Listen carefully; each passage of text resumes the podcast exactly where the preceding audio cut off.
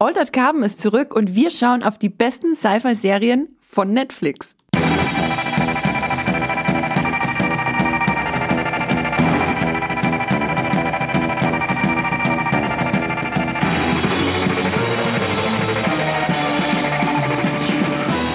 und herzlich willkommen zu Streamgestöber, eurem Muipilot Podcast über die besten Serien, die besten Filme, die es da draußen zu streamen gibt bei äh, von A wie Apple TV Plus bis Z wie äh, Netflix.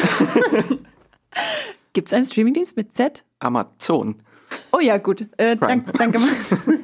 gut, ihr habt's gehört. Äh, Streamgestöber ist wieder da diese Woche und wir haben uns ein ganz tolles Thema ausgesucht, nämlich Science Fiction. Wenn es nach mir gehen würde, würden wir wahrscheinlich jede Woche über Science Fiction reden. Äh, diesmal ist es auch absolut angebracht, denn die zweite Staffel von Altered Carbon ist bei Netflix gestartet und ich habe mir dafür zwei ganz tolle äh, Redakteure von Muipilot eingeladen. Ich sag Hallo Esther. Hallo, hallo. Und hallo Max. Hallo. Ihr habt beide Altered Carbon gesehen? Jawohl. Ja, sonst würden wir hier nicht sitzen. so, äh, mochtet ihr Altered Carbon so mal zum Einstieg generell? Esther? Das ist eine, eine sehr komplexe Frage. Also ich, ich mochte Altered Carbon äh, sehr äh, und dann kam die zweite Staffel. Okay, äh, so ähnlich sieht's bei mir auch aus. Und was ich so von der Stimmung da draußen mitbekommen habe, Max, wie ist, ist deine Stimmung so? Auch so, so zwiegespalten ein bisschen. Also es gibt viele Sachen, die die Serie gut macht und es gibt auch sehr viele Sachen, die die Serie leider verpasst hat. Aber da kommen wir später noch zu. Da kommen wir später noch dazu, genau. Wir reden auch nicht nur über Altered Carbon, wir reden allgemein über die besten Science-Fiction-Serien. Ach Mensch, ich reden verlernt, weil ich letztes Mal nicht im Podcast war. Die besten Science-Fiction-Serien von Netflix. Und zwar die Netflix auch selber produziert. Das heißt, wir haben sowas wie, äh, wie Max immer sagt, Star Trek Disco, äh, Star Trek äh, Discovery nicht mit dabei, aber oh. natürlich als Special Mention, weil wir das sehr gerne mögen und weil es eine sehr coole Star Trek-Serie ist. Genau, äh, ja, ich bin Andrea von Moviepilot und ich habe auch noch einen kleinen Disclaimer zu Beginn. Und zwar haben wir nicht nur Streamgestöber, weil Streamgestöber hat auch ein kleines Schwesterchen bekommen, nämlich Moviepilot Live The Walking Dead, unsere Walking Dead Livestreams, die ihr immer Dienstag um 16.30 Uhr bei YouTube gucken könnt, auf unserem äh, YouTube-Kanal von Moviepilot.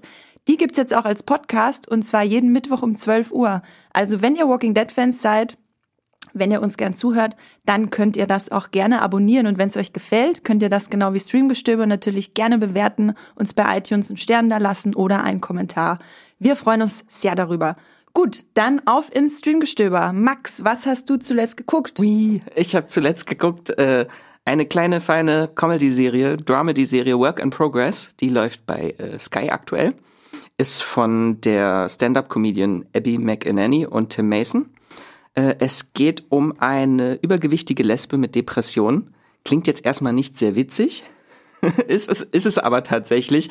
Äh, also die Serie fängt damit an schon, dass sie ihrer Therapeutin erzählt, dass sie von ihrer Kollegin 180 Mandeln oder eine Packung Mandeln geschenkt bekommen hat, obwohl sie die überhaupt nicht leiden kann. Also ihr Leben ist einfach scheiße und sie erzählt ihrer Therapeutin eine riesen ellenlange Geschichte, dass sie sich jetzt 100 Tage, 180 Tage lang Zeit nehmen will, bis sie sich das Leben nimmt, wenn bis da ihr Leben nicht besser wird. Es wird immer deprimierender, oh Max. Gott. Wann kommt der lustige Part? Der lustige Teil ist, ihre Therapeutin ist gestorben während des Gesprächs.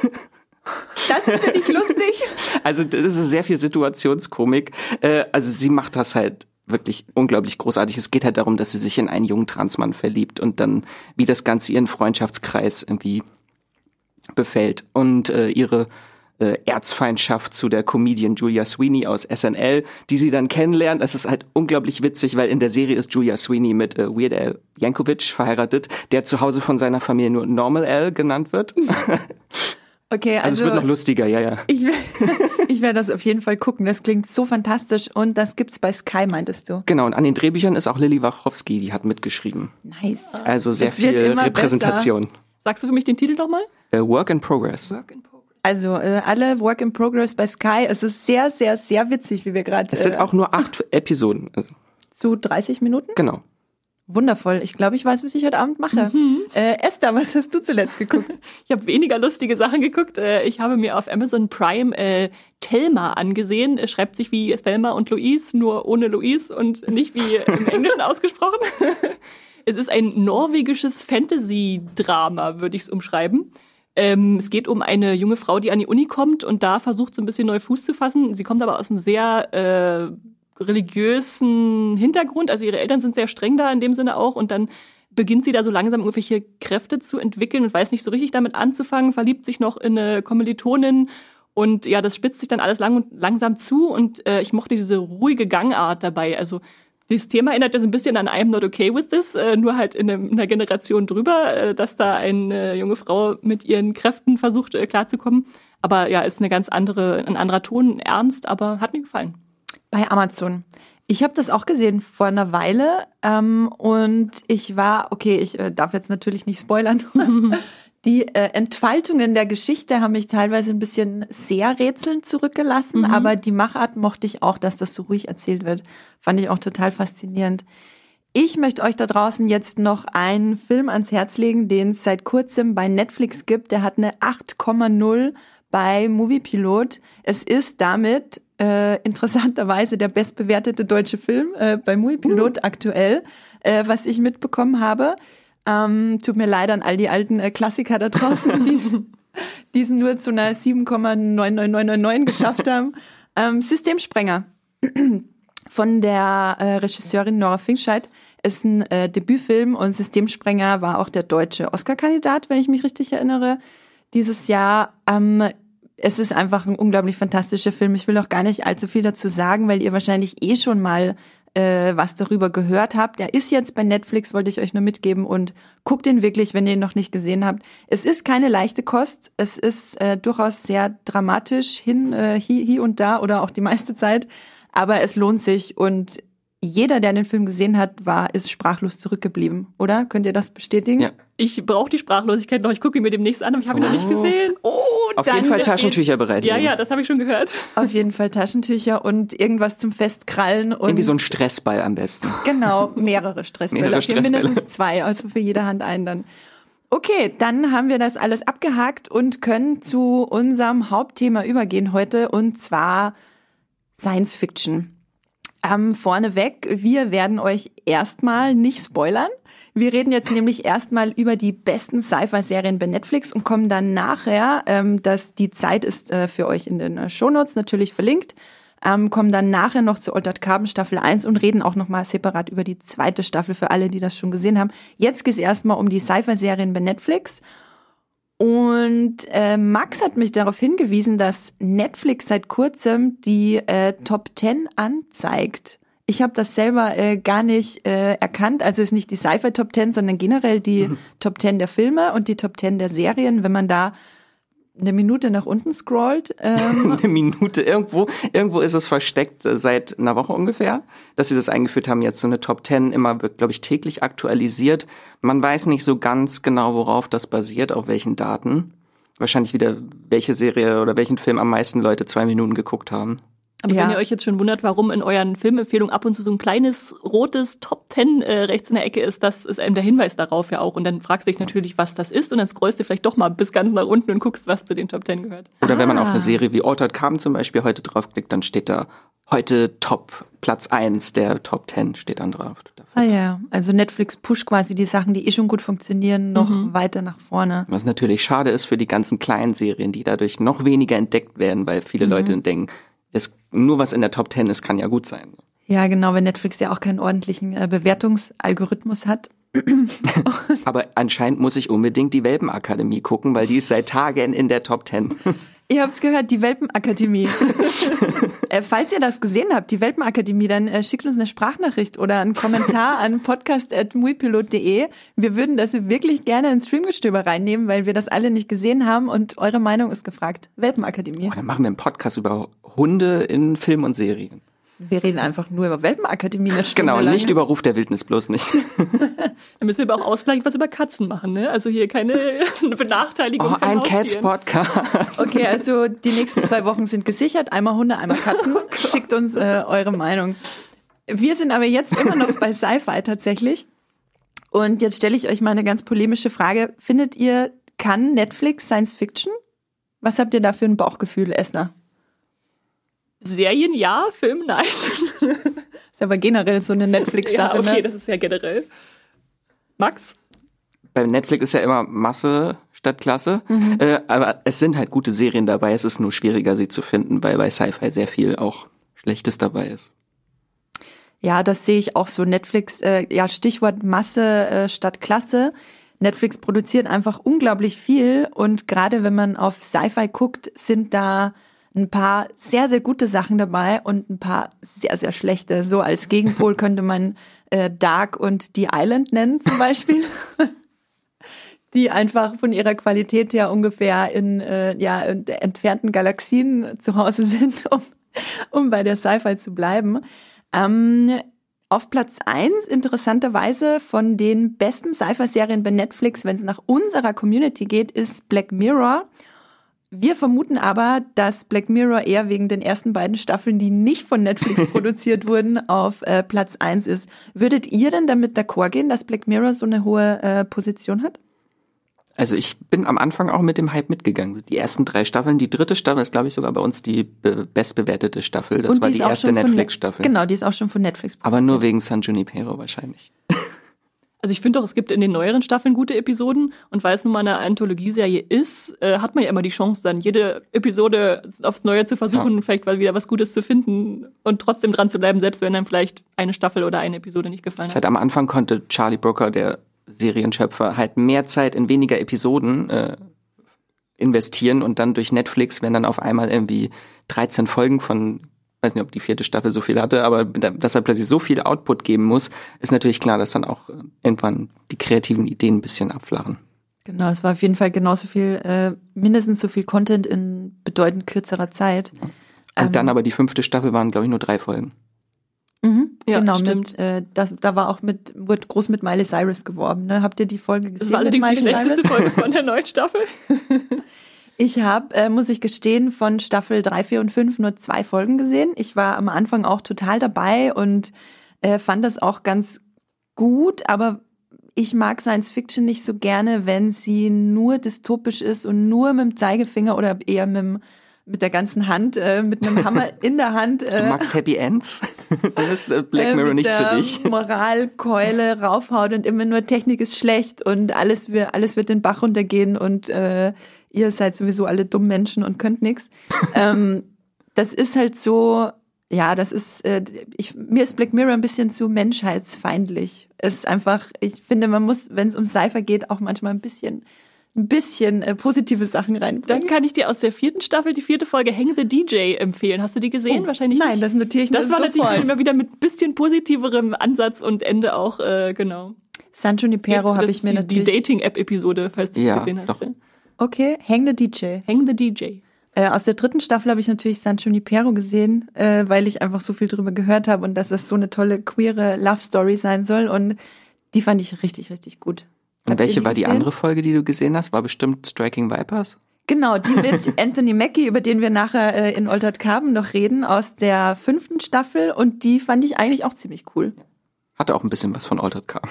Ja, durchaus, tatsächlich. Ähm, auf Platz zwei bei der Community der besten Netflix äh, Sci-Fi-Serien ist Love, Death and Robots. Das war die meistbewertete Serie 2018. Ähm, bei Movie Pilot mochtet ihr das, beziehungsweise habt ihr es überhaupt geguckt? Ich habe alles geguckt. Ich habe nichts geguckt. Dann konntest du es auch nicht mögen. Ich habe ich hab halt, ich glaube, ich wurde beeinflusst von so vielen negativen Stimmen um mich herum, aber letztens hat mir mal jemand gesagt, gib es doch mal eine Chance, es ist ja auch nur kurz und äh, auch, weil es halt auch Anthologie ist, dass man immer wieder gute Episoden entdecken kann und sich nicht unbedingt an den schlechten oder an den, die einem wahrscheinlich nicht gefallen würden, aufhängen muss. Es waren halt 18 kurze Episoden und da waren auch einige dabei, die wirklich coole Ansätze hatten, einige, die eher ein bisschen abgefallen sind. Also mir hat es eigentlich gefallen, weil ich zum Glück das alles geguckt habe, bevor der negative Strom dann Okay. hier kam. Äh, da kommt auch eine zweite Staffel. Ja. Genau. Ähm, aber gehen wir doch zu Platz drei, weil Platz drei äh, finde ich nämlich ganz herausragend und ist für mich die beste Sci-Fi-Serie von Netflix und dem äh, Dark. Die, äh, Ja. Ich glaub, da gehen wir alle d'accord. Ja. Da gehen wir alle d'accord, ich, die hier äh, im Raum sitzen. Und äh, bei Dark ist äh, auch ganz toll, da kommt jetzt im Juni, am 27. Juni, wenn ich es richtig im Kopf habe, die dritte Staffel. Das ist nicht offiziell, aber wir vermuten es, weil das ein wichtiges Datum in der Serie ist. Genau, ich glaube tatsächlich, dass es mittlerweile schon im Trailer gezeigt worden ist, dass am 27. Juni die letzte Staffel kommt. Aber weil das Datum so wichtig ist, Ja. ist es eigentlich eh fix. Also das können sie gar nicht anders machen. Es gab schon einen Trailer zur dritten Staffel? Hab Äh, den irgendwie verpasst? so ein, Das war der Ankündigungstrailer. Ah, okay, aber- also war nichts drin zu sehen, sondern eher nur so, okay. nee, aber genau, für alle Leute da draußen, die Dark-Fans sind und sich fragen, wie, wann geht's denn mit der dritten Staffel weiter? Denen kann ich äh, den Instagram-Kanal von Baron Boda empfehlen, der Showrunner und Regisseur von Dark. Der hat wirklich äh, ungefähr jeden Tag ein neues Bild auf seinem Instagram-Kanal und da findet ihr alles über diverse. Äh, ich will nicht spoilern, ich sag keine Wörter mehr, aber guckt da einfach mal rein, es ist wirklich spannend Und sehr kompliziert. und sehr kompliziert. Ähm, was haltet ihr oder findet ihr, dass Dark irgendwie stellvertretend ist für Netflix oder findet ihr, dass das was komplett herausragendes allein äh, für sich alleinstehendes ist? Also ich finde es ja schon mal super, dass das die erste deutsche Netflix-Serie war und, Und dann da noch dazu so eine gute. und ja. damit halt Deutschland repräsentiert in der Welt. Und Dark hat ja in international einen riesen Fanbase. ja. Und äh, alle deutschen Netflix-Serien, die danach kamen, waren dann leider nicht mehr ganz so gut. Danach kamen dann Dogs of Berlin und How to Sell Drugs Online und Skylines. Also an, an die Klasse von Dark hat nichts mehr rangereicht. Ja, das fand ich auch total faszinierend, dass äh, Dark äh, so international auch durchgeschlagen hat. Also das ist ja wahnsinnig erfolgreich. Alle Losties äh, da draußen, die verzweifelt äh, nach was Neuem gesucht haben die letzten zehn Jahre, seit Lost nicht mehr ausgestrahlt wird, die haben in Dark halt was Neues gefunden. Ne? Ähm, also unter anderem ich. Und das Schöne ist ja, dass diese ganzen Fantheorien nachher auch am Ende alle stimmen wahrscheinlich. Wir haben übrigens auch hier auf Arbeit äh, in Kuvert äh, zwei Theorien reingeschrieben. Ähm, Max, falls du dich erinnern kannst, wir beide haben darunter Stimmt, unterschrieben. Eine davon ist schon in der zweiten Staffel dann in äh, Erfüllung gegangen und die andere steht noch aus. Weil egal was, das Verrückteste, was man sich nur ausdenken kann, das tritt dann halt auch ein. Das Genau, war schon das- in der zweiten Staffel. Also Ja, also wenn die dritte Staffel anläuft und es geht wirklich in Erfüllung, was wir uns da überlegt haben, dann werden wir da definitiv einen Podcast. Zeitreisen-Inzest ist da nichts gegen. Ähm, Esther, du bist auch großer Dark-Fan. Oh ja, ich weiß aber nicht, wo der Umschlag steht. Jetzt bin ich ja etwas äh, angepiekst, ihn zu finden und aufzumachen, zufälligerweise. Auf Platz vier der besten äh, Sci-Fi-Serien von Netflix von unserer Community ist Sense8, was mich auch wahnsinnig freut. Äh, das ist die Serie von den Wachowski-Schwestern, die vor ein paar Jahren äh, mit der ersten Staffel startete. Ich glaube, zwei Staffeln wurden es insgesamt und dann ein Abschlussfilm. Genau. Ich habe mir das alles angeguckt und ich fand es wirklich fantastisch. Äh, wie mochtet ihr denn Sense8? Ich liebe Sense8. Liebe. Das ist schon der zweite Serientipp von Wachowski hier, Ja, von den das- Familiennamen. Ich glaube, wir sind einfach Fans äh, der beiden.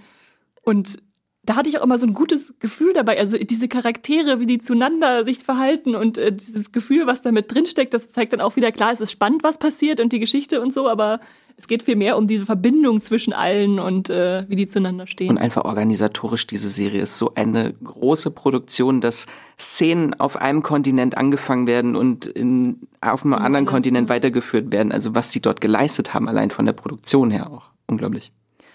Glaubt ihr, dass die Serie ohne Netflix zustande gekommen wäre? Ich glaube, sie wäre wahrscheinlich sehr, zu speziell für andere, weil es ist schon ein sehr großes Wagnis irgendwie. So viele Orgien wieder, wie es dahin So viele queere, Queere Sexorgien. Ja.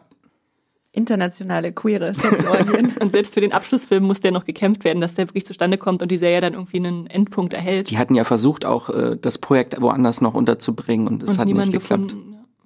Obwohl halt die Fanbase, die zwar nicht so groß war, aber sehr, sehr äh, intensiv war in ihrer Überzeugung, dass es weitergehen muss. Könnt ihr euch auch in Vorbereitung auf äh, Matrix 4 angucken, weil ganz viele Sense8-Darsteller 4 nämlich äh, rübergewandert sind jetzt schon äh, zum neuen Matrix-Film. Wer? Oh, jetzt äh, muss ich es Aber nicht Max Riemelt, Äh, oder? Ich glaube, er ist dabei. Ich, ich, äh, ich äh, muss ich nochmal nachgucken. Okay, äh, wir, wir wollen keine falschen äh, Hoffnungen wecken da draußen, wie bei mir gerade geweckt. Naja, ist das noch verbunden miteinander? Okay, sie guckt Mind blown. Sense8. Me- Mein Mind ist blown. Äh, guckt Sense8. Also wir hier sind große Fans. Ich finde das ganz interessant. Ich habe das Gefühl, wir haben wirklich einen sehr, sehr ähnlichen Sci-Fi-Geschmack. Sobald es in eine bisschen positivere oder rätselhaftere und auch ein bisschen queerere Sci-Fi-Richtung geht, sind wir voll am Start. Und Sense8 hat eins der schön, ein, eines der schönsten Serienenden, also eine große Party. Ja, das ist wirklich, also es, es ist halt ganz spannend, weil ich meine, im Prinzip geht's um Sense8 einfach nur um Liebe in allen Farben und Formen und dann halt auch mit ein bisschen Sci-Fi-Ausprägung. Und die Mächte, die dagegen wirken wollen. Genau. Aber Liebe siegt immer. Liebe singt immer. Guckt Sense8, dann geht ihr mit äh, erfüllten Herzen durch die Straßen. Und dann kommen wir auch schon zu Platz 5 und das ist Altered Carbon. Altered Carbon steht mit einer 7,6 und 1200 Bewertungen circa auf Platz 5 eurer liebsten Sci-Fi-Serien von Netflix. Allerdings äh, kam jetzt auch die zweite Staffel und die hat erst eine Handvoll Bewertungen, die da deutlich drunter liegen. Also es kann leicht sein, dass die Bewertungen der zweiten Staffel nicht mehr mal an eine 7,0 heranreichen. Als ihr damals vor zwei Jahren die erste Staffel Altered Carbon geguckt habt, wie ging es euch da? Hattet ihr das Gefühl, da ist jetzt was Besonderes da oder war einfach so, hm, mal gucken? Ich kann mich gar nicht mehr dran erinnern. Das ist so lange her. Also ich auf jeden Fall. Äh, Ich habe da wirklich gemerkt, dass ich da in eine Welt, die sich jemand sehr, sehr genau ausgedacht hatte, eingetaucht bin, äh, mit so vielen Facetten, die sich nach und nach aufgetan haben, obwohl die Handlung ja relativ äh, einfach ist, also eine Mordgeschichte, die aufgeklärt werden soll. Aber was dann alles mit reinspielt und wie diese Welt sich entfaltet, das fand ich einfach super. Mir ging es auch ähnlich, als äh, ich da reingeworfen wurde. Wir reden ja dann gleich nachher noch ausführlicher drüber. Ich hatte auch das Gefühl, das ist irgendwie was Außergewöhnliches, weil die Serie wirkte so roh und äh, unpoliert und war dadurch auch irgendwie so ein schöner Gegensatz zu zum Beispiel Sense8, was ja schon wirklich extreme Hochglanzserie ist, so wie sie, wie sie inszeniert wird. Ähm, genau, aber da äh, kommen wir später dann noch gleich ausführlich dazu. Ich habe äh, gerade vor ein paar Tagen äh, Travelers angefangen, auch eine Sci-Fi-Serie, eine, eine äh, kanadische Sci-Fi-Serie von Netflix. Ähm, die ist bei euch auf Platz 6 und die fand ich äh, tatsächlich auch ganz gut, aber ich glaube, ihr beide habt die nicht geguckt. Ne? Nee, leider nicht. Ich äh, kann sie euch empfehlen. Guckt euch mal den Piloten an. Äh, da werden diverse äh, Leute aus der Zukunft, die die Erde retten wollen, weil sie natürlich in der Zukunft äh, kaputt gegangen ist. Ups. Was Der Ups, Klassiker. der Klassiker und ist auch nicht so un, äh, wie nennt man das, unrealistisch. ähm, genau, werden in das äh, Mind, also der Geist wird in die Vergangenheit, in unsere Gegenwart transferiert von Menschen, die quasi gerade am Sterben sind und die sterben dadurch nicht und leben weiter, haben aber den Geist von den zukünftigen äh, und wollen jetzt die Erde retten. Genau. Heißt das, da laufen dann ganz viele Kreise rum?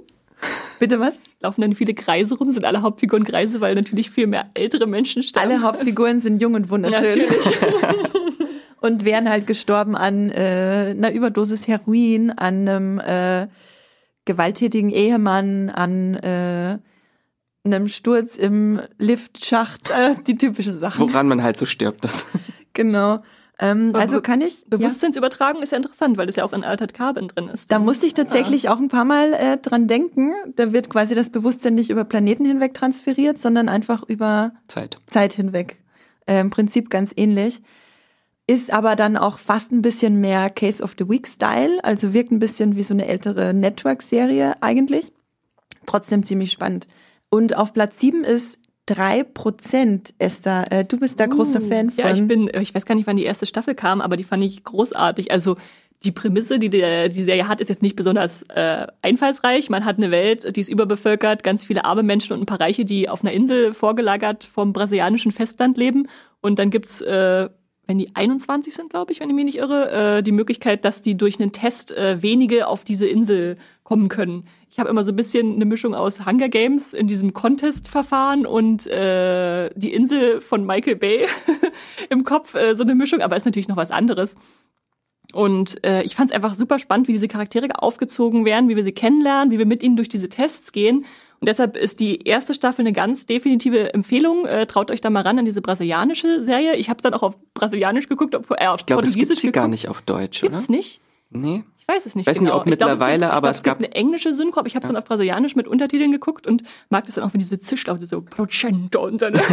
Ja, Das soll keine Portugiesisch- Hürde sein. ja, Portugiesisch hat einen ganz speziellen Klang. Das finde ich auch total. Und ihr könnt euch auch die, die erste Staffel angucken, ohne weitergucken zu müssen, weil es gibt inzwischen auch eine zweite und eine dritte Staffel, die allerdings nicht so an die Qualität der ersten rankommen. Aber die erste ist schon sehr cool. Und du meinst, die kann man auch für sich geschlossen einfach ja, gucken. ich finde, die hat so ein, hat zwar irgendwie ein offenes Ende, aber manche offenen Enden funktionieren ja auch als Abschluss, wenn ihr versteht, was ich meine. Ja. Ähm, auf Platz 8 Max ist Matroschka. Uh, Russian Doll. Russian Doll. Großer ähm, Fan. Genau, da haben wir kurz überlegt, ist es Sci-Fi, aber letztlich geht es um Zeitreise, auch wenn nicht klar ist, ob es einen wissenschaftlichen Hintergrund hat. Wir haben es jetzt trotzdem mit reingenommen, einfach weil Zeitreise awesome ist. Zeitreisen oder Zeitschleifen in dem Fall. Äh, mit Natascha Leon, die ihr alle aus äh, Orange is the New Black kennt. Äh, Die mit der Kratzstimme. genau, und das muss man sich im Original anhören. Einfach diese unglaublich schöne No Fucks Given Attitude mit dieser Kratzstimme. Unglaublich. Äh, ja, und diese Zeitreisen, man weiß nicht so ganz, wo das herkommt und sie spekuliert halt auch sehr viel in der Serie und man weiß nicht, ist das irgendwas Mystisches, was Übernatürliches oder hat das irgendwas mit Quantentheorie zu tun? Und da werden halt alle möglichen Formen von Zeitschleifen, Konzepten irgendwie in einen Raum geworfen. Das macht unglaublich viel Spaß. Und ohne was zu verraten, wird es aufgeklärt irgendwann, warum, warum das passiert? Nein. Okay. Es gibt Also ja noch kommt eine zweite Staffel. Ja. Es kommt, noch eine zweite Staffel. Also die, ich kann die erste Staffel auch absolut empfehlen. Ich habe ein bisschen gebraucht, um reinzukommen, ehrlich gesagt. Äh, Mir ging es am Anfang ein bisschen zu langsam. Aber die zweite Hälfte der Staffel, und die Staffel dauert ja nicht lange, Geht ja nur drei Stunden oder so. Genau, genau. Die zweite Hälfte, da geht's dann wirklich Schlag auf Schlag und du bist, sitzt da mit offenem Mund und denkst nur, wow. Wo bin ich jetzt? Wer, wer bin ich jetzt? Welcher? Tag, welche Zeit, welch, hä, welches Leben, was, Ja. hä? Thursdays, what concept? Nee, Tuesdays. Genau, auf Platz neun haben wir DOA. Ich finde, das ist auch wieder so eine Serie, wo die erste Staffel großartig war und in der zweiten dachte ich mir dann so, hm, was passiert jetzt hier? Habt ihr denn DOA gesehen? Nur die erste Folge. Da bin Nur ich die erste Folge? leider, ja. Ich habe gar nichts davon gesehen. Du hast gar nichts davon Nee. gesehen. Das finde ich jetzt interessant. Ich habe alles gesehen. Da war, ich glaube, da hatte ich irgendwie so ein paar Krankheitstage vor ein paar Monaten, äh, so, so eine herbstliche Erkältung und dann habe ich mal einfach alles auf äh, einen Schlag reingezogen und das endet mit dem größten Cliffhanger, den ihr euch vorstellen könnt. Den erzähle ich euch später, weil ich will nicht äh, unsere Zuhörer spoilern. Ähm, und wurde leider abgesetzt. Aber das ist auch so eine Serie, wo ich sage, guckt euch die erste Staffel an und dann könnt ihr auch einfach aufhören, wenn ihr wollt. Es ist, äh, es geht auch um das Transferieren des äh, Geistes woanders hin, äh, auch um Dimensionsreise vor allem. Und am Anfang wirkt es auch, als wäre es so ein bisschen magisch-mystisch, aber geht dann auch noch sehr, sehr stark in die Sci-Fi-Richtung. Absolut faszinierende Serie. Und auf Platz 10 haben wir Lost in Space, verschollen zwischen fremden Welten. Das ist die Serie, wo, äh, als sie rauskam, äh, alle verwirrt waren, weil sie diesen Roboter so hot fanden. Und das ging dann durch das ganze Internet, habe ich damals mitbekommen. Ich fand ihn jetzt nicht so hot, aber gut, äh, Liebe ist, äh, wo, wo sie hinfällt. Habt ihr denn Lost in Space gesehen? Auch nicht. Habe ich auch nur den Piloten geguckt. Ich gucke ja dann immer gerne gerade bei Sci-Fi-Formaten einfach mal rein, Ja. um zu sehen, ob der Funke überspringt. Und da war es bei mir, wenn ich mich richtig erinnere, so, dass es mir irgendwie so zu kindlich fast war als Sci-Fi-Ansatz. Und dachte ich, oh, eine Kinder. So Familienabenteuer. Ja, nee. Genau, also ich glaube, das ist wirklich so für die ganze Familie mit Kindern, die so, keine Ahnung, um die zehn sind, die vielleicht noch nicht äh, PG-13-Sachen gucken dürfen. War auch die zweite Staffel kam ja auch an Weihnachten letztes Jahr. Ja, Also war genau. schön für die ganze Familie. Das ist wirklich was für die ganze Familie. Ich finde es auch nicht schlecht. Also ich habe die erste Staffel tatsächlich nicht beendet. Ich habe ungefähr sechs Episoden geguckt und mich hat's dann nicht genug gepackt, um wirklich weiter zu gucken, wo wir wieder beim Serien Ich abbrechen wollte gerade sagen, du brichst Serien mittendrin ab, Andrea. Ja, oh, was ich euch da letzte Woche erzählt hätte, alles, wenn, äh, als ihr diesen tollen Podcast aufgenommen habt zum Serienabbrechen. Genau, äh, das ist auf jeden Fall die Top 10 der Community. Und jetzt würde ich euch beide noch mal kurz fragen, habt ihr auch eine persönliche Schlechtestenliste? habt ihr äh, eine Sci-Fi-Serie gesehen oder angefangen, die ihr richtig mies fandet? Ich habe hier äh, drei auf meiner Liste stehen. Ich habe die gar nicht erst angefangen, die Island. Ja, weil wir von der Arbeit ja auch immer ziemlich schnell mitkriegen, was die Leute und Kritiker dazu sagen. Ja, aber ich glaube, ich weiß schon, dass bestimmt eine mit äh, Menschen in Unterwäsche wahrscheinlich dabei ist bei auf deiner Liste. Knackige Menschen mit knackiger Unterwäsche. Das ist So noch was. äh, eins der guten was? Dinge. Science Fiction mit knackiger Unterwäsche. Genau, äh, Another Life mit äh, Katie Sackhoff, die ich ja über alles liebe. Da hat sie leider ja so einen Griff ins Drehbuch Wenig zu gemacht. tun und wenig an, oder? wenig zu tun und wenig an. Aber es haben alle wenig an. Also ist Okay. völlig in Ordnung. Ähm, Ich habe das Konzept noch nicht verstanden von der Serie. Es ist im Prinzip einfach ganz klassischer Space Travel. Also sie fliegen mit dem Raumschiff durchs All, aber leider ist das alles einfach nicht wirklich spannend. Ähm, korrigiert mich, wenn ihr das da draußen anders seht. Ähm, ich habe die äh, Staffel tatsächlich zur Gänze geguckt, weil ich da wohl irgendwie nichts Besseres zu tun hatte gerade. ähm, am Ende wurde es dann ein bisschen spannender und ein bisschen sympathischer. Aber ich würde da auch eher die Finger davon lassen. Dann auch nicht zu empfehlen, auch laut unserer Community sind äh, The Rain und The Island. Das sollen auch eher mehr so äh, Sci-Fi-Griffe ins äh, Klo sein. Reden wir aber lieber über die besten Sci-Fi-Serien der letzten fünf Jahre, weil es äh, gibt ja, es soll auch Leute geben, die kein Netflix haben. Ich weiß nicht, wo die sind, aber es soll sie geben. Es gibt natürlich auch Sci-Fi-Serien bei anderen Streaming-Diensten. Und zwar äh, besonders zu empfehlen sind laut unserer Community äh, vor allem Westworld, Handmaid's Tale, Expanse und Watchmen. Äh, seid ihr Fans dieser Serien? Habt ihr da ein persönliches Herz für eine dieser Serien? Ich habe The Expanse immer noch nicht gesehen. Ich habe es ganz lange auf meiner Watchlist. Hast du unseren Podcast nicht gehört? Ja, jetzt weiß ich ja alles. Oh nein. Über, wie hieß es, Protonen, irgendwas?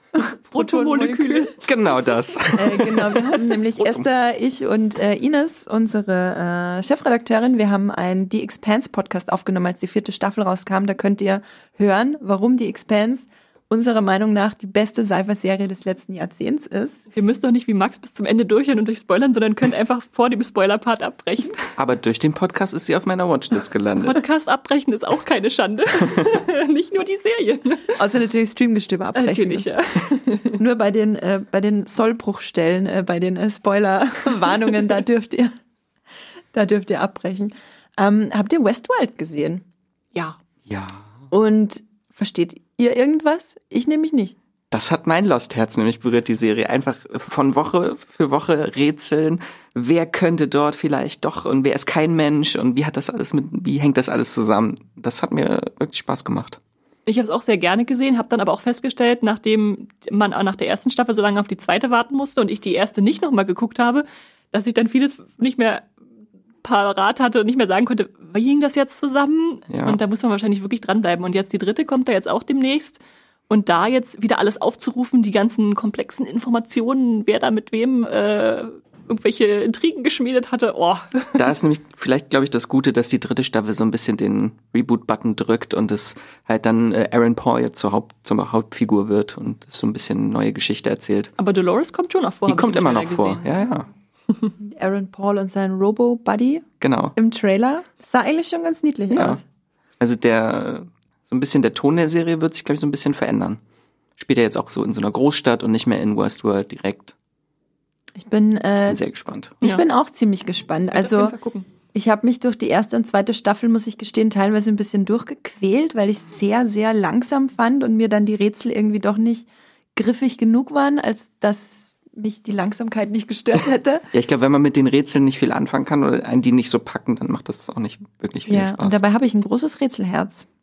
Aber gut. Äh, Wo ist das Labyrinth? Was ist im Innern des Labyrinths? Jede Woche.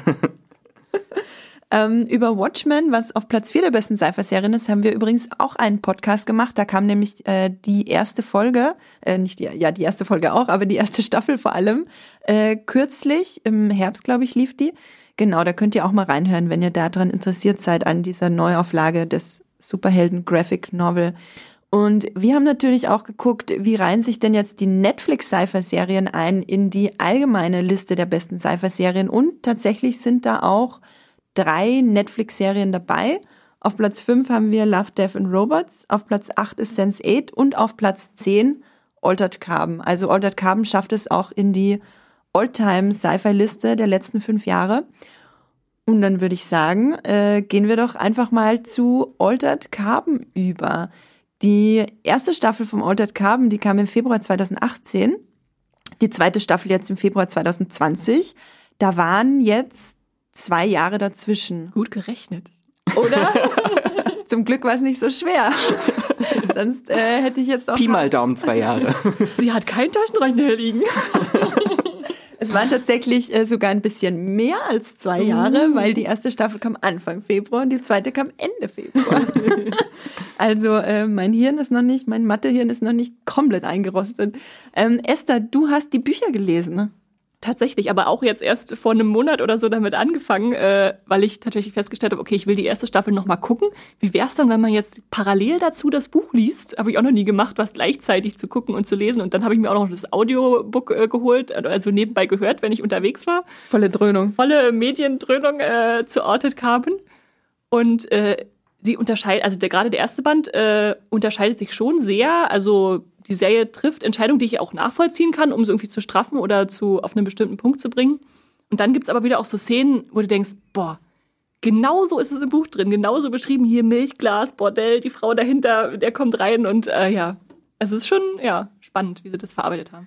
Und es gibt jetzt drei Bücher. Kannst du vielleicht kurz erklären, auf welchem Buch was jetzt basiert von der Serie? Die erste Staffel ganz klar auf dem ersten Buch, natürlich mit Änderungen.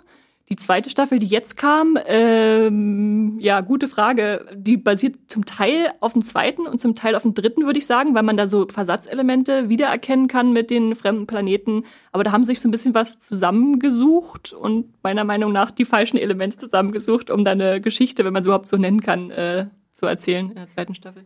Äh, ich habe hier nämlich einen interessanten User-Kommentar von The TomTom, ähm, den ich mal kurz vorlese. Bin ich nämlich gespannt, was du dazu sagst, Esther. Er schreibt oder sie schreibt nämlich, das zweite Buch ist komischerweise total schlecht. Es spielt auf dem Mars unter GI-Söldnern, Söldnern, die ein Alien-Raumschiff suchen, hauptsächlich reines Militärgehabe. Das dritte Buch entspricht dieser zweiten Netflix-Staffel schon eher und eigentlich ist das dritte Buch wieder fast so genial wie das erste. Schade, dass es Netflix nicht hinbekommen hat und das Niveau nochmal deutlich gesenkt hat. Schande über euch, Netflix. ähm, abgesehen davon, dass hier äh, Netflix-Shaming betrifft, äh, äh, äh rausgehauen wird, ähm, Ging es dir auch so, dass du das zweite Buch weniger gut fandest? Ich fand das zweite Buch auch weniger gut. Ich bin beim dritten noch nicht durch, muss ich sagen. Da habe ich mhm. gerade erst die 100, ersten 100 Seiten oder so angefangen, aber habe dann halt erkannt, okay, da kommt die Yakuza her, da ja. kommen so Namen äh, wie, äh, weiß ich gar nicht mehr. aber nee, aus der zweiten haben sie eher so Namen übernommen wie Camp und dass dann da die mhm. Regierung gegen irgendeinen so Revolutionär kämpft. Und ich mochte das zweite Buch am Anfang erst nicht, weil es so anders ist und so weggeht, aber irgendwann habe ich mich dann dran gewöhnt und gesagt, okay, die erste Staffel war eher so ein Blade Runner-Szenario. Wir haben einen Detektiv in einer verregneten Neon-Metropole, der versucht da seinen Fall zu lösen. Und dann ist das zweite halt eher so Sci-Fi im Weltraum, so à la äh, Prometheus oder die Expense Staffel 4, wo sie auf den Planeten gehen und versuchen, eine alte Alien-Kultur zu erforschen. Aber das bringt das Buch auch nicht richtig auf den Punkt oder zu einem zufriedenstellenden Ende. Insofern ist es dann auch nicht wirklich im Buch befriedigend, aber ja, in der Serie noch weniger. Genau, ich habe äh, nämlich das zweite, ich habe nur angefangen, das zweite Buch und nur das zweite Buch zu lesen, einfach weil ich äh, irgendwie einen Oldert Carbon Fix gebraucht habe, jetzt so zwei, drei Wochen bevor die Staffel startete. Ähm, habe auch so ungefähr 100 Seiten gelesen und fand das schon äh, ganz interessant, einfach weil es so was komplett anderes war. Äh, vielleicht mal eine kurze Einführung zu Oldert Carbon für alle, die es gar nicht geguckt haben, wovon wir hier eigentlich reden. Ähm, genau, ich versuche das mal die Welt kurz in einer Minute oder in einer halben Minute zu erklären, wie die Welt überhaupt funktioniert. Er ist da ich gucke auf die Uhr. Uhr. Los! Okay, also es spielt im 25. Jahrhundert, die erste Staffel spielt im 25. Jahrhundert. Und äh, Menschen können ihren Geist in neue Körper transferieren, äh, weil, ja, das wurde erfunden. Das heißt, die Körper sind quasi nur noch Hüllen, die man Sleeves nennt. Und das Bewusstsein wird auf so einem sogenannten kortikalen Stack äh, gespeichert. Und das bringt den Leuten quasi die Unsterblichkeit und die Kluft zwischen Arm und oh, ich habe gerade gegen mein Mikro geschlagen, pardon, die Luft zwischen äh, die Kluft zwischen Arm und Reich, auch die Luft äh, wird äh, um einiges äh, größer. Die Reichen äh, nennen sich Mevs und die nutzen echte Klone, ähm, wo sie ihren Geist dann immer wieder hintransferieren. Die Armen nutzen dann diese minderwertigen äh, Sleeves. Und die Menschheit expandiert auch auf andere Planeten. So, Esther, wie schnell war ich? 50 Sekunden. Okay. Eine, eine kleine Korrektur. Die Meth oh. sind nicht unbedingt die Reichen, aber mhm. obwohl es häufig zusammenhängt, weil die ja. Meth, das kommt, der Begriff kommt ja von äh, Methusalem, also blieb biblisch noch so eine oh. Figur, die 900 Jahre alt geworden ist. Das heißt einfach nur, dass es Menschen sind, die schon mehrere Jahrhunderte gelebt haben und weil sie reich sind, können sie halt immer den Körper wieder mhm. neu wechseln und äh, mhm. weiterleben was sich halt nicht jeder leisten kann. Tatsache, äh, Dankeschön für die, für die kleine Korrektur. Ähm, in der ersten Staffel starten wir quasi in diese Welt mit Takeshi Kovac, dem, äh, ja, dem Protagonisten dieser Reihe. Das ist ein äh, Elitesoldat und er wacht quasi 250 Jahre nach 250-jährigem äh, Schlaf oder wie man das nennt, wenn man nicht in dem Körper steckt. Stauraum, verstaut irgendwo abgelegt im Regal. Genau, ich meine, das muss man sich einfach wie so ein USB-Stick vorstellen, der dann einfach irgendwo in eine Tonne geworfen wird und dann 250 Jahre später wird er wieder in den Körper reingepiept und dann, ja. Genau, und der Kishi Kovac äh, wird erweckt in einem Polizistenkörper, der aussieht wie Joel Kinnerman. und ähm, muss den Mord von einem äh, Milliardär lösen, also von so einem äh, Meth. Und äh, das Interessante daran ist, dass dieser Typ ihn engagiert, seinen eigenen Mord zu lösen, weil er natürlich äh, Backup hatte. durch den Mord an seinem Körper nicht gestorben ist, weil er äh, genügend äh, Backups hatte. Und da wird äh, Takeshi Kovac dann in so einen riesen Komplott reingezogen. Und das mochte ich so in der ersten Staffel, weil ich habe das Gefühl, die Welt ist so komplex und du brauchst irgendwie so was Simples wie einen Detektivplot, um in diese Welt quasi an die Hand genommen zu werden und diese Welt so erkunden zu dürfen, weil du dir über die Handlung an sich vielleicht Genauso wie bei Carnival Row. Wo es auch, wo man so eine Welt Stimmt, durch eine Krimi-Geschichte erforscht. Ja. Da muss ich tatsächlich auch dran denken. Ja. Ähm, ich habe auch noch meinen User-Kommentar von äh, The Big Age, der über die Welt geschrieben hat. Äh, Big Age schreibt, ich hatte den Eindruck, da hat sich wirklich mal jemand Gedanken gemacht, welche weitreichenden Auswirkungen eine Technologie wie die Übertragung des menschlichen Geistes in einen anderen Körper in den unterschiedlichsten Bereichen der Gesellschaft haben könnte. Egal, ob es Religion betrifft oder den Umgang mit Verbrechensopfern. Äh, hattet ihr auch das Gefühl? Wie ging's euch mit dem Worldbuilding? Da fehlt halt das Wichtigste, die Sexualität, äh, die halt überhaupt nicht äh, angesprochen wird. Das finde ich äh, Also du meinst, im Kommentar wird's nicht angesprochen? Genau, aber auch in der Serie nicht wirklich. Mhm. Also wie verändert das, dass du das Geschlecht auch einfach we wechseln kannst nach Belieben? Mhm.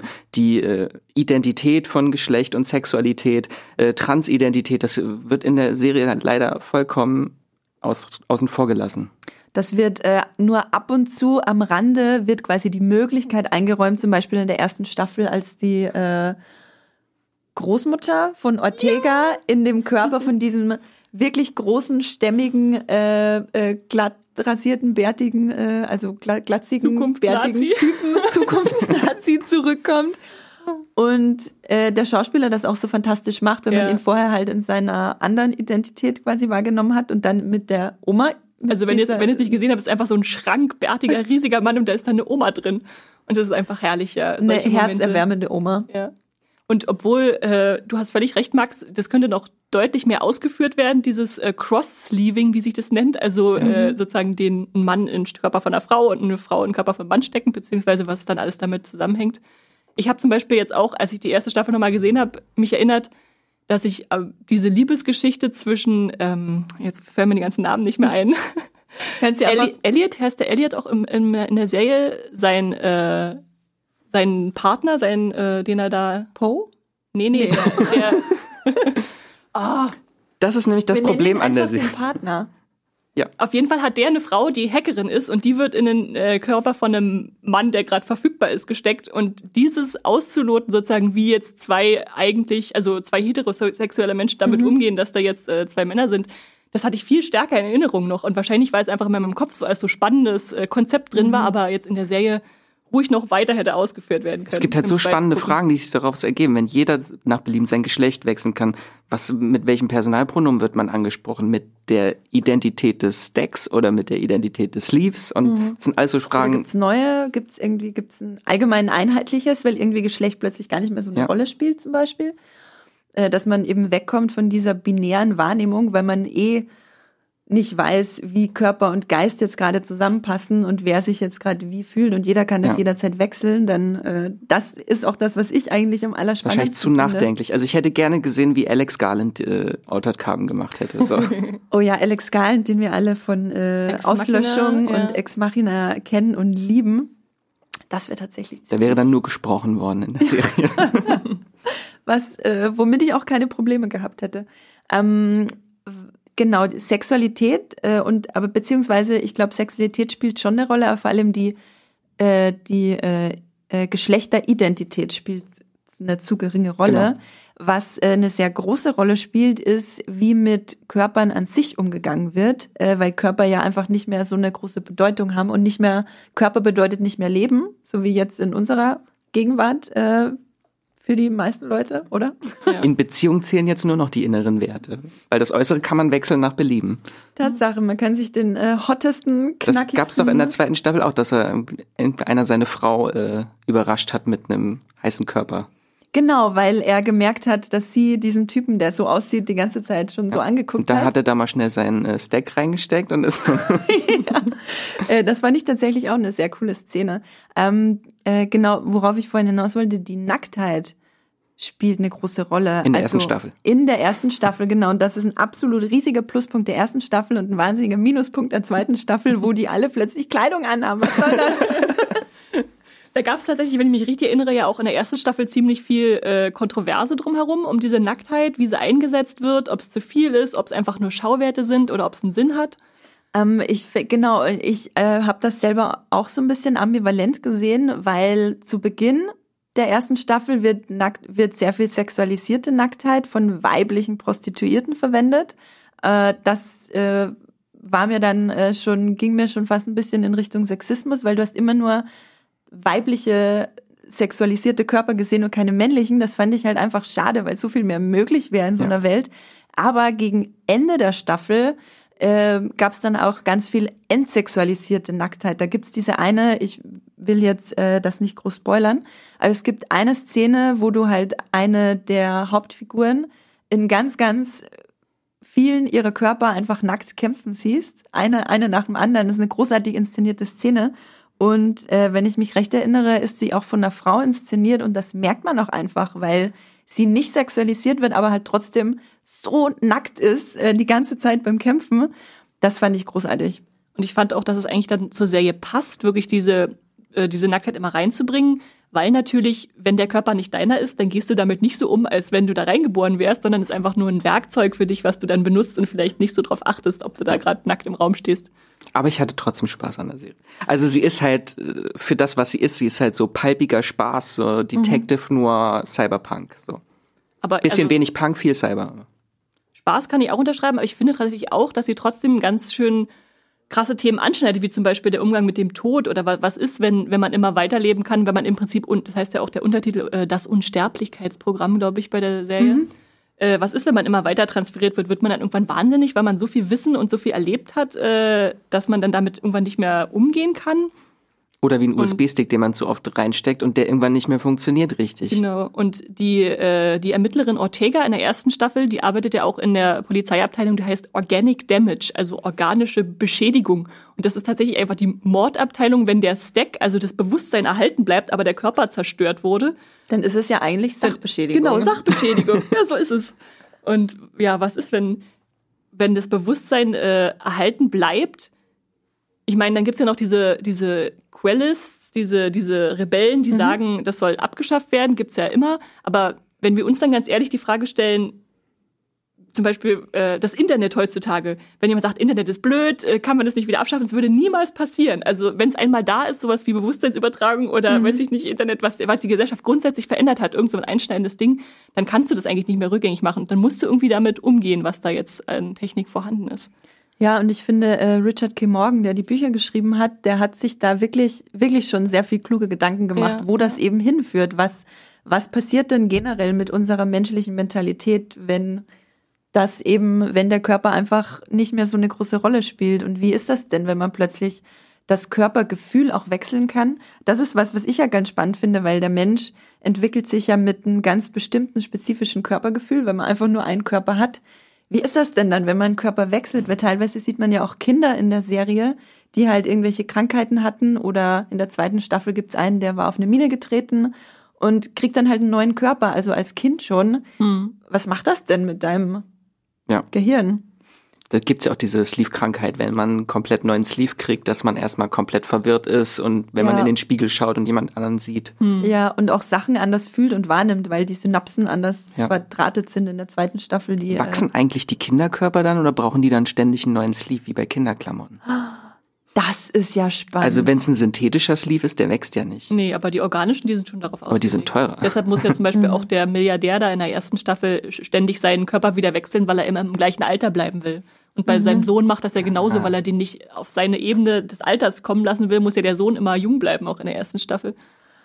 Das, da Ach, steckt das schon echt so viel toll. drin. Und wenn dann noch so andere Elemente, Cypher-Elemente dazukommen, wie dieses Needlecast, also diese Möglichkeit, sich in, interstellar von einem Planeten zum anderen als Bewusstseinsübertragung irgendwo hinschicken zu lassen, dann halt in neuen Körper, aber äh, dass, dass das möglich ist, das ist schon krass, was da sich auftut für eine Riesenwelt. Ja, mein Herz geht auf. Ach, das ist so schön. Das ist eine wundervolle Diskussion hier.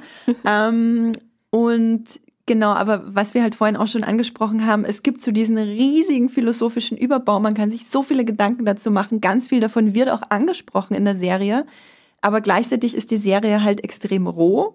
Sie ist extrem äh, brutal, also wirklich, wirklich, wirklich brutal. Da wird ordentlich was körperlich die, die. Fahrstuhlszene in der ersten Staffel, die war so hart.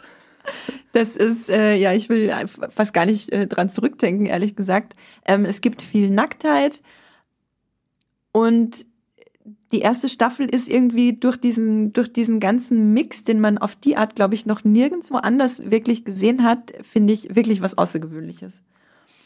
Ja. Absolut äh, eine außergewöhnliche Sci-Fi-Staffel, wenn sie auch ein paar Schwächen hat, aber trotzdem ziemlich cool. Und dann hat es jetzt zwei Jahre gedauert und dann kam die zweite Staffel. Genau, wir haben jetzt geredet, warum, warum ist die erste Staffel so außergewöhnlich. Dann können wir jetzt nochmal drüber reden, warum hat die zweite Staffel nicht funktioniert für uns. Ähm, Spoiler, falls ihr das nicht mitgekriegt habt. Genau, genau, genau. Äh, da wollte ich nochmal eine große Spoilerwarnung rausgeben. Genau. Äh, Esther oder Max, äh, wie ging es euch, als ihr die zweite Staffel angefangen habt? Ich habe tatsächlich, also die erste Staffel ich vor zwei Jahren gesehen und Mhm. ich habe jetzt vor der zweiten Staffel gesagt, ich mache mal einen Selbstversuch, ich gucke mir nur das Staffelfinale nochmal an von der ersten Staffel. Mhm. Und da ist mir dann halt aufgefallen, wie schlecht eigentlich die Charaktere sind, weil ich niemanden mehr davon kannte. Bis auf natürlich Takeshi Kovacs und Poe. So, das waren so die zwei äh, und vielleicht noch Ortega, aber die restlichen Nebencharaktere und Figuren sind komplett aus meinem Kopf verschwunden. Okay. Nicht mal der, der Auftraggeber hier, der Meth, der, Der Bancroft ja. auch nicht so. Okay, interessant. Also es ist einfach es ist eine sehr spannende Welt, aber die Charaktere sind halt nicht wirklich toll geschrieben. Also es sind halt auch sehr palpige Dialoge, die jetzt auch nicht Ja. großartig ausgereift sind. Und natürlich der Hauptcharakter ist einfach nur ein brütender, mürrischer Noir-Krimi-Charakter, der halt aus so einer Zeit stammt, die es nicht mehr gibt und halt wir leben in einer anderen Fernsehwelt einfach, wo es, wo das nicht mehr funktioniert, dass jemand einfach nur mürrisch durch die Gegend kommt und sagt, ich bin beleidigt und sehr alles abmuckst.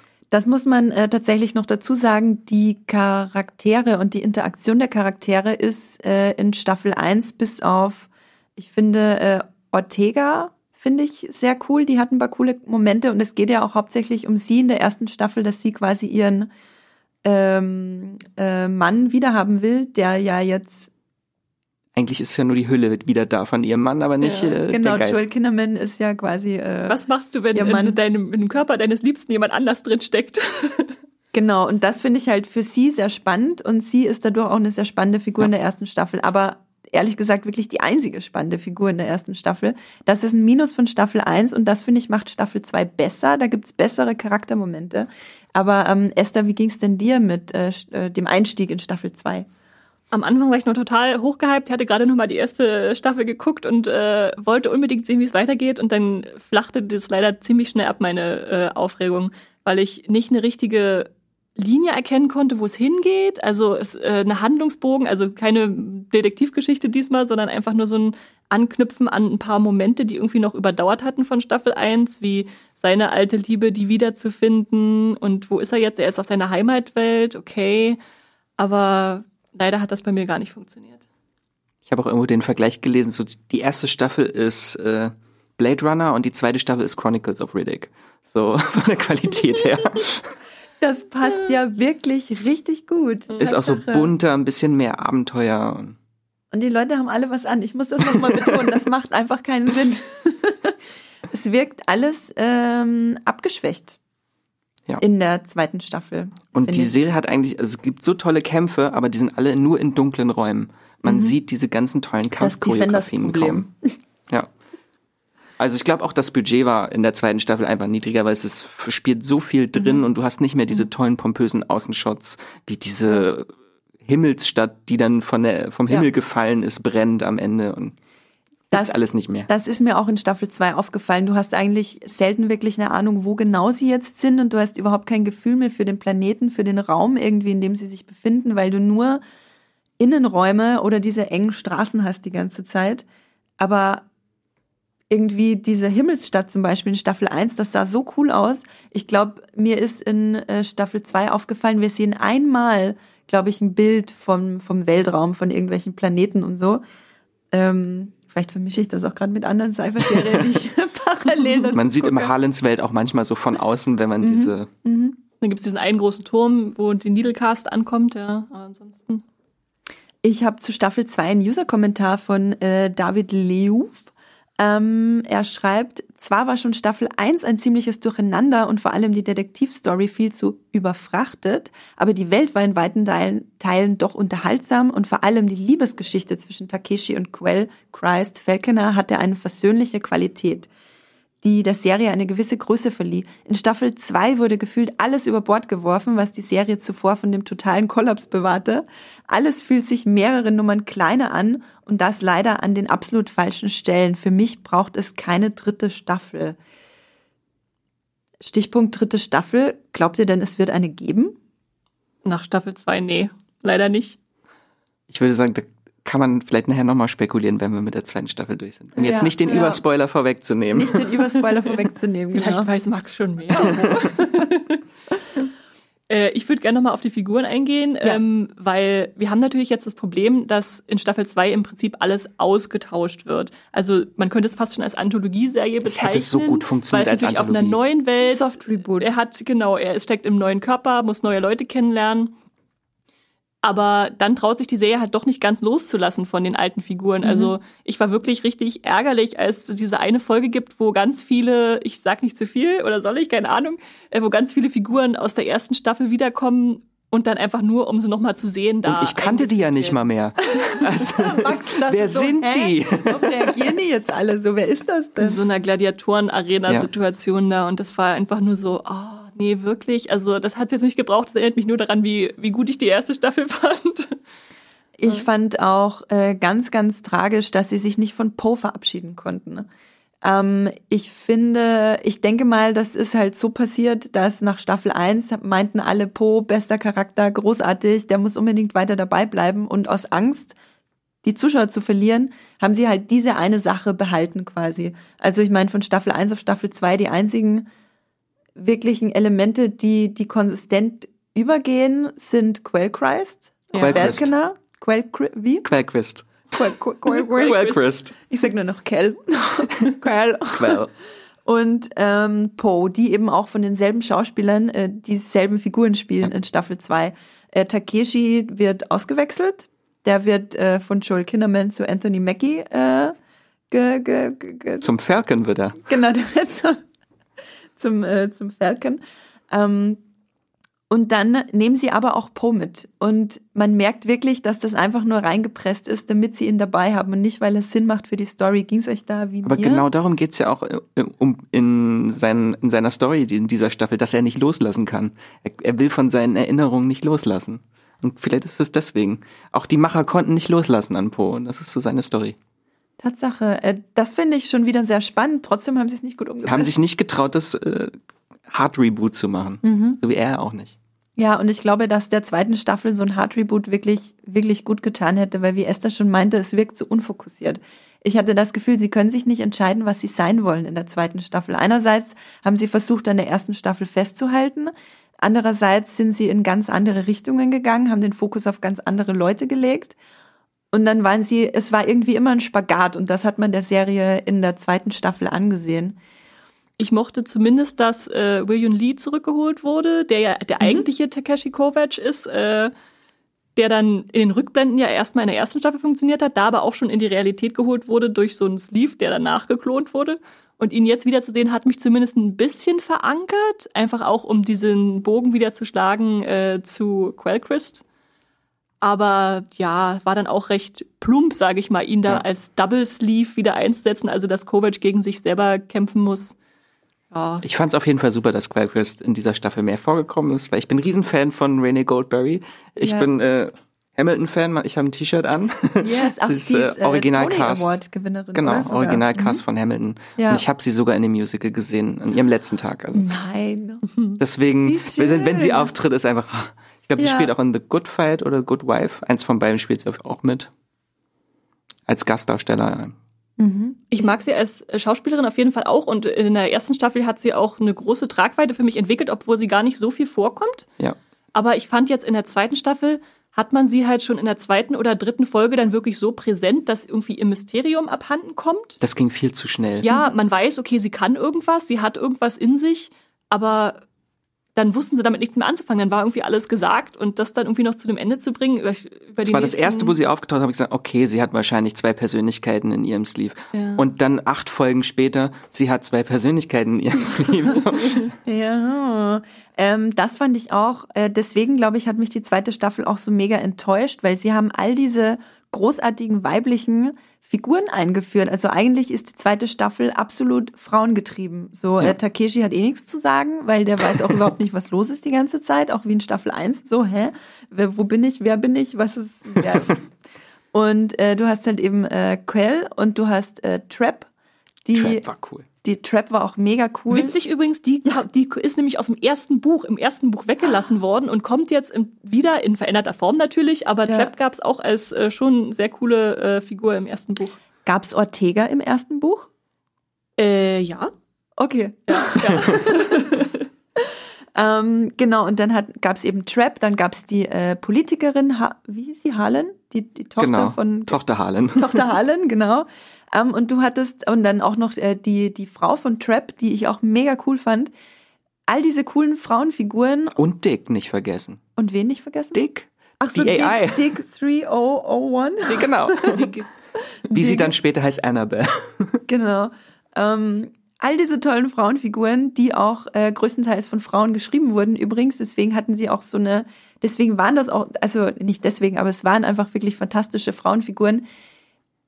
Und dann äh, hat das aber alles an der Erzählung so sehr geschwächelt, dass sie die Figuren auch nicht ordentlich äh, zu Ja. einem, wie soll ich sagen, zu, zu, zu Handlungen, die wirklich Spaß machen zuzugucken, gebracht haben.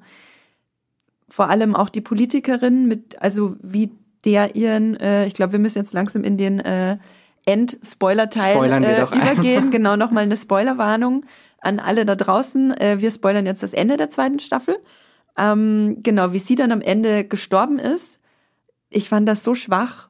Also sie war ja einfach so, haha, ich, äh, Ich hab- bin doch böse. haha, ich bin doch böse und jetzt bin ich tot. Das war, ähm, wie fandet ihr denn äh, ihre Figur und ihren Niedergang am Ende? ich habe das Gefühl, ich habe schon wieder vergessen. Ich habe mir nicht mal ihren Vornamen gemerkt. Nee, nee, sie war einfach so eine austauschbare, äh, machtgierige Ja. Dachtet ihr auch die ganze Zeit, dass der alte Harlan eigentlich jetzt sie ist und eigentlich ihr, eigen, dass sie eigentlich ihr eigener Vater ist? Das wäre eine gute Lösung gewesen. Ja, ha, nämlich. Dann hätten wir wieder das Transident irgendwie mal mit drin gehabt, aber Genau, dann hätten wir da eben dieses, äh, auch so ein Spiel mit den Erwartungen, Ja. dass es halt äh, einfach ähm, in dieser Welt aber völlig austauschbar ist. aber das soll ja nicht zum Geschlecht. Effekt verkommen, dass irgendjemand in einem Stimmt anderen Körper sind. Das äh, wäre natürlich tatsächlich schade gewesen, wenn das. Transrechte äh, sind nicht zur Belustigung. Wollte ich nur mal sagen. Äh, Aber absolut. was ich natürlich gut finde, dass sie auch äh, eine Transregisseurin wenigstens hatten Mhm. in der auch MJ wenn Bassett. MJ Bassett die kennt man auch äh, hat Solomon Kane gemacht und den zweiten Resident Evil Film, den mit Kit Harington, falls sich noch irgendjemand erinnert. Kit Harington war im zweiten Resident Evil. Ja. Ja, Ja. ohne Bart. Dann gucke ich den wohl auch heute Abend. Ohne In Bart. 3D. nee, Ohne Bart. Dann sieht er aus wie der Hauptdarsteller von The Expanse. okay, äh, MJ Bassett. MJ Bassett, ja genau. Actionregisseurin, ja. Ja. Ähm, und allgemein, äh, die letzten beiden Folgen wurden auch von der Regisseurin äh, äh, inszeniert. Und äh, die Stunt-Chefin ist eine Frau. Also es gab schon wirklich sowohl vor als auch hinter der Kamera ganz viel tolle äh, weibliche Filmemacherinnen und Schauspielerinnen. Deswegen finde find ich es nochmal äh, so schade, dass sie einfach die Handlung nicht wirklich in eine ordentliche Bahn lenken konnten in Ja. Staffel 2. Fandet ihr, dass dieser Marsianer, ach nee, die heißen, die heißen nicht, die heißen nur im Buch Die Marsianer, Elders. die Elders. Fandet ihr das aufgepfropft, so als, als Handlungselement, was dann irgendwie noch mit reinkam? Da habe ich seit der ersten Staffel drauf gewartet, dass da ein bisschen mehr erforscht wird, aber die Serie kratzt das nur so an. Also das ist, das wird überhaupt nicht aufgegriffen, Genau, das wer Das die ist mir gar wirklich nicht sind. aufgefallen. Das kam schon in der ersten Staffel vor. Es, ich weiß nicht mehr genau, Ja, wird's ja, da ja, ja. So ein, auch so ein Skelett hat man auch gesehen. Ah, okay. Und dass halt diese Stack-Technologie von den Eltern kommt. Genau, das ist eine ganz Ja. spannende. Im Buch ist es noch ein bisschen mehr angeschnitten. Da wird ja im Prinzip gesagt, dass die Menschen nur Trittbrettfahrer sind, die diese alte Technologie der Marsianer oder eben Elders, ältere, ältesten gefunden wird und dann ausgenutzt und dann erst dieses äh, interstellare Reisen für die Menschen ermöglicht wird dadurch. Ist ja auch jetzt in der zweiten Staffel, der ganze Planet ist ja eigentlich von diesen Elder-Orbitalen umgeben und ist ja ein Genau. Planet der Elder, den die Menschen halt wie Parasiten jetzt Habt ihr besiedelt das haben. verstanden mit diesen, Nee. mit diesen, mit diesen Angel-Fire-Dingern? Ich habe Äh, nämlich gar gedacht, nicht. ohne, ohne die Bücher gelesen zu haben, hätte ich das nicht kapiert. Im Ich- Prinzip, ja. Genau. Und ich, äh, im ersten Buch äh, ist es nämlich so, dass Kovac sagt, äh, ihr Vater der fliegt ja hier alle in Autos auf der Erde rum, bei uns geht es nicht, in Harlan's World, weil das von den Ältesten mal besiedelt war. Und die haben halt dieses Verteidigungssystem, diese Strahlen, die irgendwas alles aus der Luft schießen. Orbitale was heißen die Genau. Orbitale, danke. Äh, genau. Und dass die jetzt sozusagen in der zweiten Staffel instrumentalisiert werden, um auch auf dem Planeten als Zerstörungswerkzeug zu wirken, Mhm. habe ich gedacht, hätte ich jetzt nicht kapiert, hätte ich die zweite Staffel nur so geguckt. äh. Ähm, ja, das- ich hab's nicht kapiert. Doch, das wird, glaube ich, am Anfang, irgendjemand erzählt es mal, dass äh, Harlan diesen Planeten gefunden hat, der eigentlich von diesem Sicherheitssystem umgeben, Okay. diesen Orbitalen umgeben ist, aber ein kleines Schlupfloch gefunden hat und dann. Genau, also ich habe schon mitbekommen, dass die da ab und zu drüber geredet haben, aber irgendwie, dass ich da jetzt besonders aufpassen muss und mir das alles zusammenreimen Aber es sah muss. cool aus. Aber es sah Das cool aus. Engelsfeuer sah cool aus. Das Angelfire sah so cool aus. okay, aber dann lass uns doch über das Ende-Ende sprechen von der zweiten Staffel. Ähm, einmal ganz kurz zur Einschätzung in einem Satz. Wie fandet ihr das Ende, das Opfer, das er gebracht hat, Esther? nicht stringent genug durchgezogen. Okay, äh, Max? Ich fand das gut, nur dann kommt leider noch eine Szene danach, Genau, die das, das Ganze wieder ich. negiert. Ich hätte das unglaublich spannend gefunden, halt auch für eine dritte Staffel, weil das ist so ein bisschen wie Gamora im MCU, dass Mhm. die ei eigentliche Person tot ist, aber jetzt eine frühere Version davon existiert und dann die ganzen Menschen, die lange mit dieser Person gelebt haben, jetzt wieder diese Verbindungen aufbauen müssen. Und da machen sie interessanterweise das Gleiche, was sie schon in der ersten Staffel gemacht haben, nur dass es niemand weiß. Im ersten Buch gibt's, äh, äh, in beiden äh, ersten Teilen gibt's ja, dass er dieses Double Sleeving hat, also dass er zweimal existiert, nur dass er dann auch wirklich im geklonten Körper zweimal da ist und die dann auch Schere, Stein, Papier spielen, wer überleben darf. äh, und tatsächlich überlebt im Buch äh, die geklonte Version, also die nicht oben im Himmel gekämpft hat. Und im Film äh, wird er gerettet und sein Stack eingesetzt und dann sagt er am Schluss zu Ortega, ja, ich bin's, der, der alles mitgekriegt hat. Der, von dem du dich verabschiedet hast. Genau, genau. Und das machen sie jetzt im Prinzip nochmal, dass sie sagen, ja, okay, sein jüngeres Bewusstsein hat überlebt, aber wir haben natürlich da auch noch sowas äh, eingebaut, äh, dass, äh, dass wir ihn auch zurückholen können, den, den Kovac, den ihr kennt. Warum die Leute nicht alle ständig ein Backup auf einer Festplatte irgendwie noch irgendwo dabei Ja, haben. ne? Wo sind die guten alten externen Festplatten hin? Genau. Also tut mir leid, das äh, können sogar wir. Wobei, nee, meine gehen ständig kaputt, also ist auch nicht. Also ich fänd's halt auch cool, wenn die dritte Staffel Quell als Hauptfigur nehmen würde. Weil Es sie ja wäre jetzt, zumindest konsequent jetzt Ja. der zweiten Staffel gegenüber. es wird ja jetzt so aufgebaut, dass es jetzt ihre Geschichte wird. Ja, genau. Ähm, und das, Zumindest- der Anthony Mackie Sleeve wurde zerstört. es tut mir wirklich leid. Ich, ich dachte am Anfang noch, das ist eine, auch eine coole Idee, aber bei, ihm- bei ihm hat es bei mir gar nicht gezündet. Wie ging es euch? Ich fand ihn einfach zu nett für die Rolle. Und der wurde halt als brütender Detektiv so eingeführt, äh, unabhängig davon, von wem er jetzt dargestellt wird. Und ich weiß nicht, da, da war er mir einfach zu, zu glatt oder zu. Weil er jetzt mehr Hoffnung hat, weil er weiß, dass Mhm. Quell da existiert und er jetzt nach ihr suchen kann. Ich fand ihn eigentlich okay. Ich fand Okay. ihn nicht besser oder schlechter als Joel Kinnaman, den ich auch schon nicht besser oder schlechter als irgendjemand anderen, den sie da in die Rolle geben hätten können, fand. Was ich halt an Joel Kinnaman so mochte, war, wie er halt in die erste Staffel reingepasst hat und zwar mega gut, weil er halt auch irgendwie so ein total rohes Schauspiel hatte Ja, ähm, und ständig mit diesem Einhorn-Mini-Rucksack rumlief. Warum ist Anthony Der Mackie nicht mit so einem Einhorn-Rucksack Schwimmerkörper mit rumgelaufen? diesem rosa Rucksack. Aber das Einhorn ist vorgekommen, als er diese Erinnerung. Tatsache, Tatsache. Mit, oh ja, wir haben noch gar nicht über Torben äh, Liebrecht geredet. Äh, der deutsche Schauspieler, der den Bösewicht spielt in Staffel 2, Der nackt äh, auf einem Einhorn reitet. der nackt auf einem Einhorn reitet. Ähm, ich fand ihn äh, ziemlich cool. Ich fand Ja. auch, dass er erstaunlicherweise äh, da ein bisschen Der Charisma Torben. reingebracht hat. Ja, ne? Das ist, glaube ich, eine Figur aus dem zweiten Buch, oder?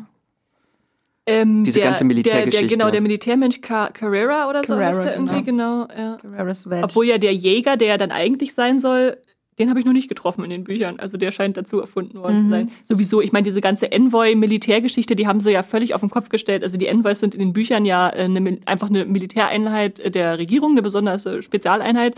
Und jetzt sind sie zu den Revolutionären geworden und er ist der letzte Envoy. Und in den Büchern gibt es eigentlich noch ganz viele Envoys, aber ja.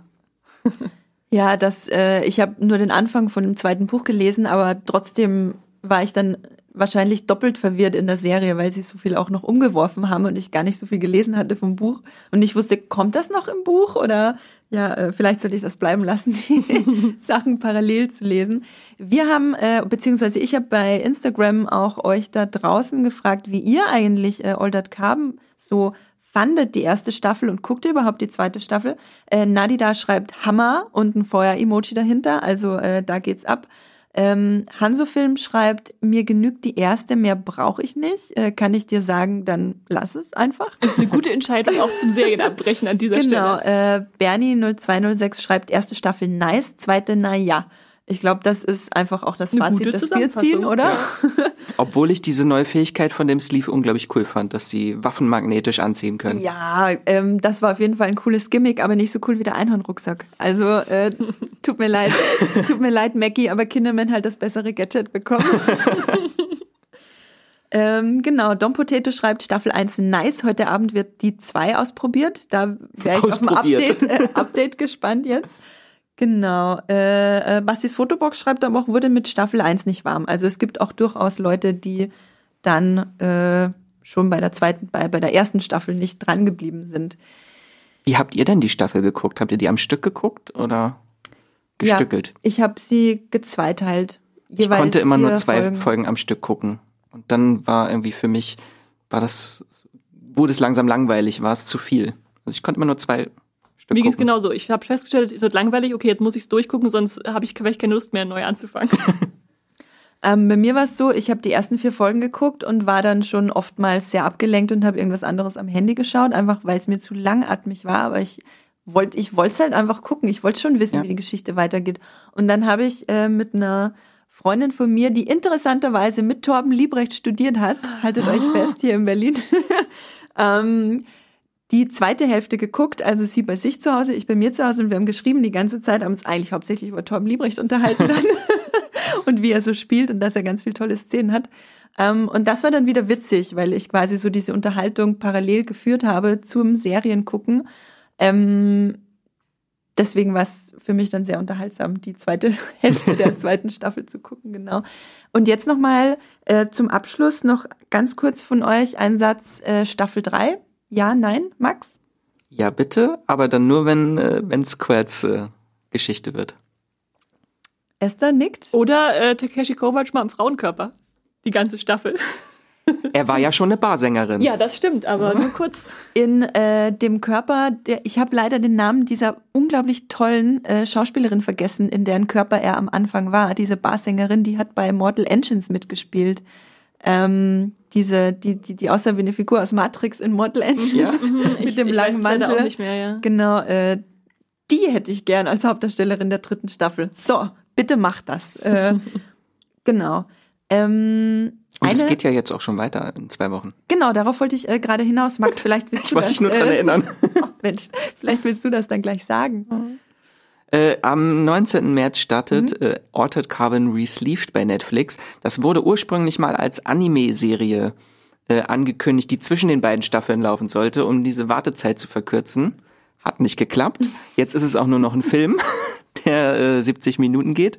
Äh, und der kommt am 19. März und ist auch wieder eine Geschichte über Takeshi Kovacs, der irgendjemanden beschützen muss und einen Mord aufklären muss.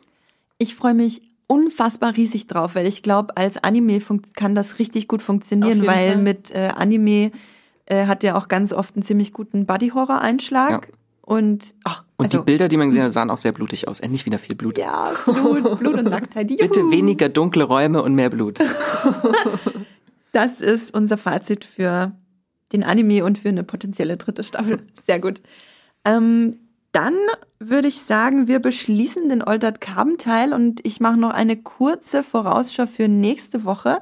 Da reden wir nämlich mal zur Abwechslung über deutsche Serien. Wir reden über Bad Banks und Babylon Berlin und äh, werden sicher auch noch ein paar andere deutsche Serien, wie zum Beispiel Dark, weil über Dark reden wir jedes Mal. Jede Woche Dark. äh, einstreuen. Ähm, genau, wir finden immer irgendeinen Aufhänger, um über Dark zu reden. Bis Keine Juni. Sorge. Bis Juni und dann reden wir auch nur noch über Dark.